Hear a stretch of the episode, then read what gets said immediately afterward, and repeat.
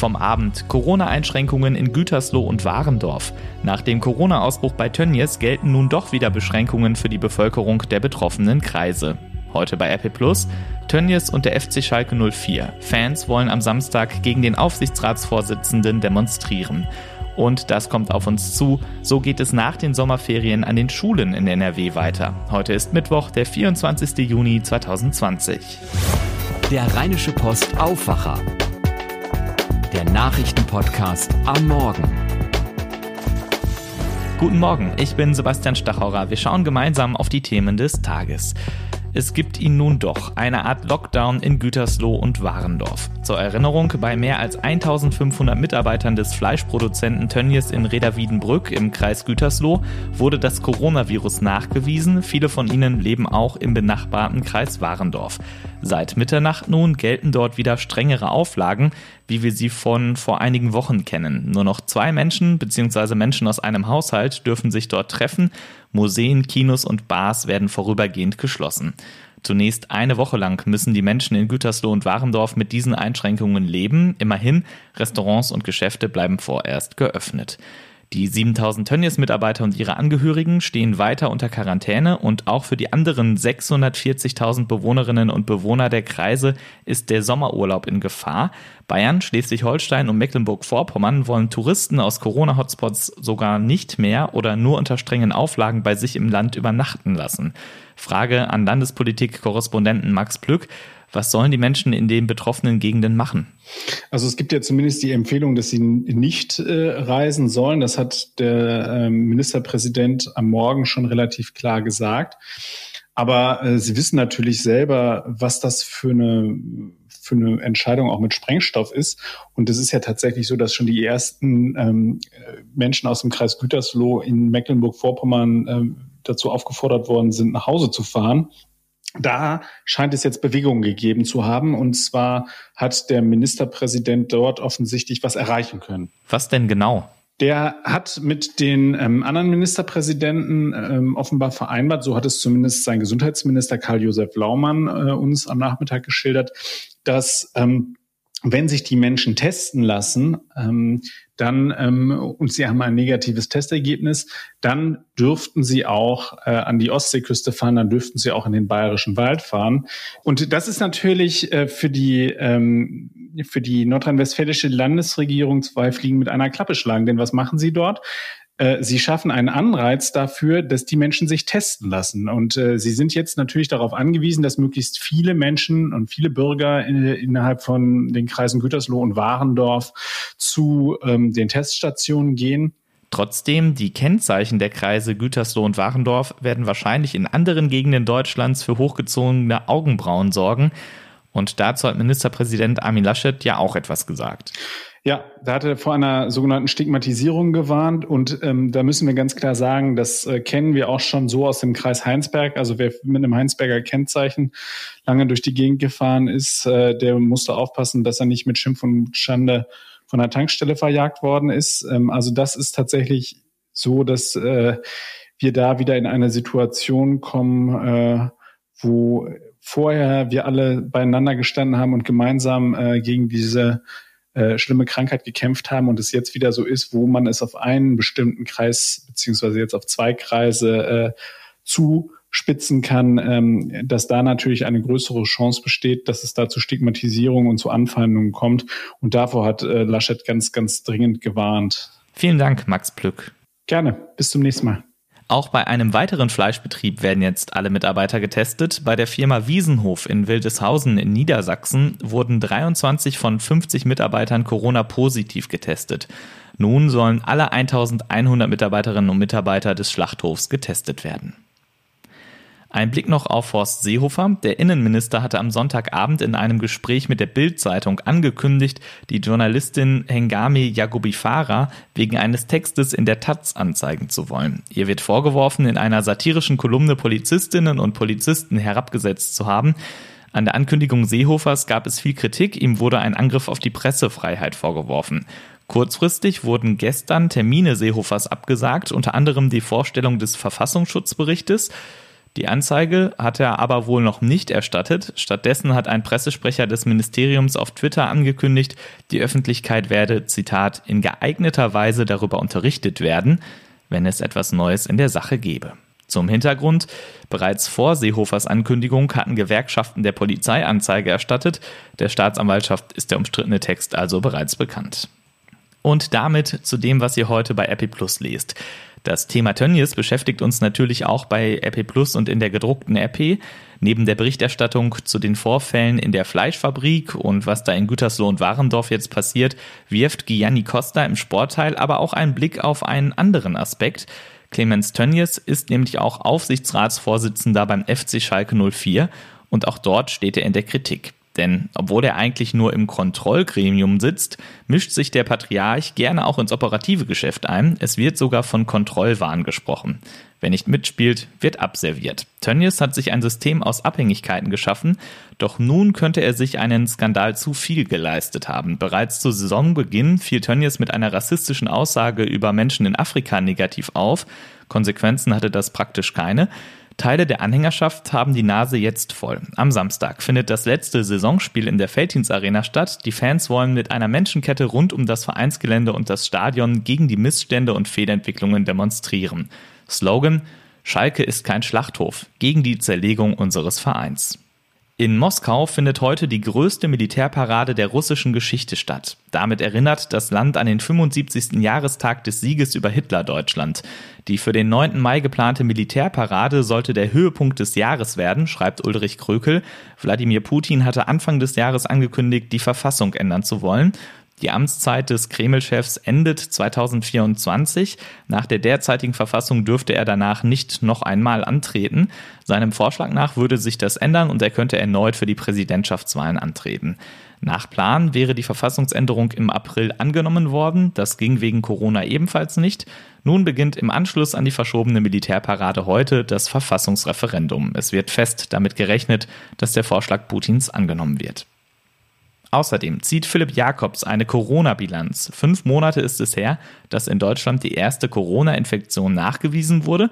Was seitdem passiert ist und warum Deutschland bisher vergleichsweise gut durch die Krise gekommen ist, das lest ihr auf der Wissensseite der gedruckten RP und bei RP Dort lesen wir euch übrigens auch unsere Artikel vor.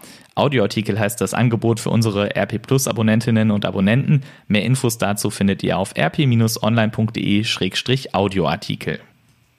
Und das kommt heute auf uns zu. In Düsseldorf startet ein Prozess wegen des illegalen Betriebs einer Shisha-Bar trotz Corona-Beschränkung. Während des Lockdowns soll ein 31-Jähriger eine Shisha-Bar in Düsseldorf betrieben haben. Er wehrt sich gegen das verhängte Bußgeld in Höhe von 4000 Euro. Zweimal war der Mann erwischt worden. Beim ersten Mal wurde er nur verwarnt, aber sechs Tage später wurde er dann wieder beim nächtlichen Feiern erwischt. Das bestreitet er. Nun beschäftigt der Fall das Amtsgericht Düsseldorf. Insgesamt wurden in Düsseldorf nach Angaben der Stadt 520 Bußgeldbescheide wegen Corona-Verstößen erlassen. In 77 Fällen wurde Einspruch eingelegt. In Berlin kommt heute Vormittag das Bundeskabinett zusammen. Das Programm für die EU-Ratspräsidentschaft Deutschlands soll verabschiedet werden. Die Corona-Pandemie spielt darin natürlich eine große Rolle. Unter anderem geht es um einen 750 Milliarden teuren Konjunktur- und Investitionsplan. Außerdem will die Regierung Hilfen zur Sicherung von Ausbildungsplätzen auf den Weg bringen. Im Gespräch sind Prämien für Firmen, die trotz wirtschaftlicher Schwierigkeiten weiter ausbilden. Und für Familien soll es zukünftig leichter werden, Anträge über das Internet zu stellen. SPD-Familienministerin Franziska Giffey plant, das für die Geburtsurkunde, das Eltern- und Kindergeld sowie den Kinderzuschlag zu ermöglichen. In der Türkei wird heute ein Urteil im Prozess gegen den Weltreporter Dennis Yücel erwartet.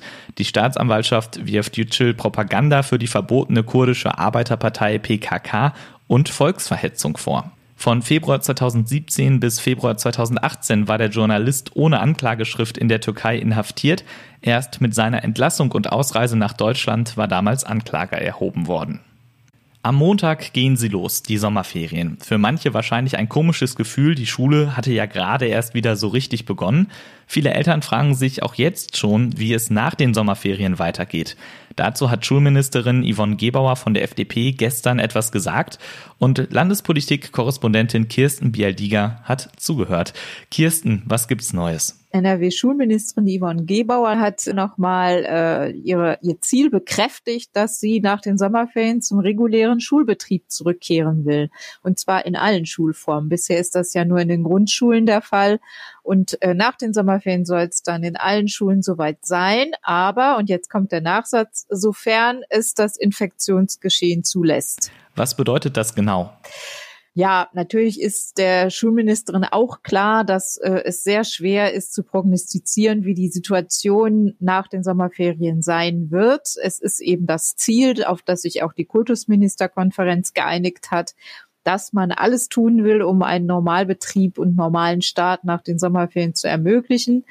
Ähm, aber es ist eben auch allen Beteiligten klar, dass, dass das auch anders kommen kann. Und für diesen Fall hat sie ähm, angekündigt ein Konzept, das ähm, auch fürs Lernen auf Distanz, also zum einen für den Präsenzunterricht in einem solchen Fall und wie sich das Ganze abwechseln könnte mit dem sogenannten Lernen auf Distanz, also mit anderen Worten, zu Hause. Lernen auf Distanz heißt ja in der Regel übers Internet, aber in den Schulen, bei den Lehrern und auch bei vielen Schülern zu Hause gibt es dafür gar nicht die richtigen Geräte. Wie sollen denn diese Defizite über wenige Wochen aufgeholt werden? Also dazu will sie noch vor den Sommerferien sich noch einmal äußern. Die Gespräche laufen da noch. Ähm, das ist eben auch wirklich knifflig. Was feststeht, ist, dass es eine Videoplattform geben soll, eine einheitliche ähm, über Logineo. Das ist die Datenplattform sowieso, die Schulplattform der Landesregierung. Und ähm, die soll dann eben allen Schulen bereitstehen, so dass es eigentlich keinen Grund gibt, keinen Videounterricht anzubieten. Aber die ganzen Details und Einzelheiten sind noch Gegenstand von Gesprächen. Was aber feststeht, ist, wie es in den Sommerferien laufen soll. Und? Erzähl mal. Und zwar gibt es da ein spezielles Sommerferienprogramm, ähm, dafür hat die Landesregierung tatsächlich auch eine relativ hohe Summe von 75 Millionen Euro locker gemacht. Und äh, da soll in Schulen, und zwar insbesondere in Schulen in sozial benachteiligten Vierteln, Angebote gemacht werden, Bildungsangebote für Kinder, die eben besonders zurückgefallen sind in den Wochen der Krise. Das sind aber dann nicht nur Bildungsangebote, sondern darüber hinaus auch ähm, beispielsweise Ausflüge zum Zoo oder anderswohin ähm, und äh, Betreuung ist eben gewährleistet, ein Mittagessen auch und ähm, damit soll ein bisschen äh, aufgefangen werden, dass es ja auch äh, soziale Implikationen dieser ganzen Corona-Krise vor allem auch in den Schulen gibt. Und dieses Programm richtet sich auch an die Förderschüler, ähm, die ja zuletzt auch nicht so sehr viel Unterricht genossen haben. Ebenfalls bekannt gegeben hat Gebauer, das Abitur 2021 und andere Abschlussprüfungen sollen dann einige Tage nach hinten verschoben werden. Machen die paar Tage denn wirklich etwas aus? Also das eine ist, ähm, es sind neun Tage und dann äh, sind die Osterferien auch noch, kommen noch hinzu. Damit haben die Schüler ein bisschen mehr Zeit gewonnen und ähm, neun Tage, also es ist schon einiges, denke ich. Da kann man schon, also neun Tage mehr oder weniger, wissen wir ja alle selber noch, sind mitunter entscheidend. Und ähm, es soll sich aber noch ein bisschen was anderes auch noch ändern. Ähm, es soll, äh, zwar will man am Zentralabi festhalten, aber der Prüfungs, die Prüfungsaufgaben sollen erweitert werden. Es soll mehr Prüfungsaufgaben geben, so dass der Abiturient eine größere Auswahl hat. Aber es gibt noch einen entscheidenden Punkt ähm, und damit ist die Schulministerin tatsächlich auch Forderungen von Lehrerverbänden entgegengekommen. Wir haben ja immer noch das Problem, dass äh, es viele vorerkrankte Lehrer gibt, ungefähr 15 Prozent, die jetzt nicht unterrichten können. Und um das auszugleichen, sollen jetzt mehr als 1000 Lehrer kurzfristig eingestellt werden. Diese Stellen gibt es sowieso wegen der Umstellung auf G9, also auf die neunjährige Gymnasialzeit. Die sollten aber erst später besetzt werden. Und das wird jetzt vorgezogen, um dann auch diese Gymnasiallehrer an anderen Schulformen einzusetzen. Die müssen sich dann eben verpflichten, auch beispielsweise an einer Hauptschule oder an einer Grundschule zu unterrichten, wenn da gerade Not am Mann ist. Und bis wann sollen die eingestellt sein? Ja, dann ganz genaues Datum gab es nicht, aber es hieß kurzfristig. Und so wie mir Lehrerverbände sagen, ist das auch möglich, weil es ja bei Gymnasiallehramtsabsolventen äh, auch einen Überhang gibt. Vielen Dank, Kirsten Bialdiga. Gerne. Und damit schauen wir noch auf das Wetter für NRW. Es bleibt richtig warm. Heute scheint größtenteils die Sonne, nur gegen Abend kann es vereinzelt ein paar Wolken geben, es bleibt aber trocken bei 27 bis 31 Grad. Immerhin, ein bisschen Wind können wir erwarten, das hilft ja oft schon. Nachts kühlt es ab auf 12 bis 15 Grad. Morgen wird es noch etwas wärmer, 29 bis 32 Grad sind drin, sagt der Deutsche Wetterdienst. Gegen Nachmittag ziehen wieder Wolken auf und es kann vereinzelt schauern. Die Nacht bleibt dann mild bei 12 bis 17 Grad. Und am Freitag starten wir mit 27 bis 32 Grad ins Wochenende.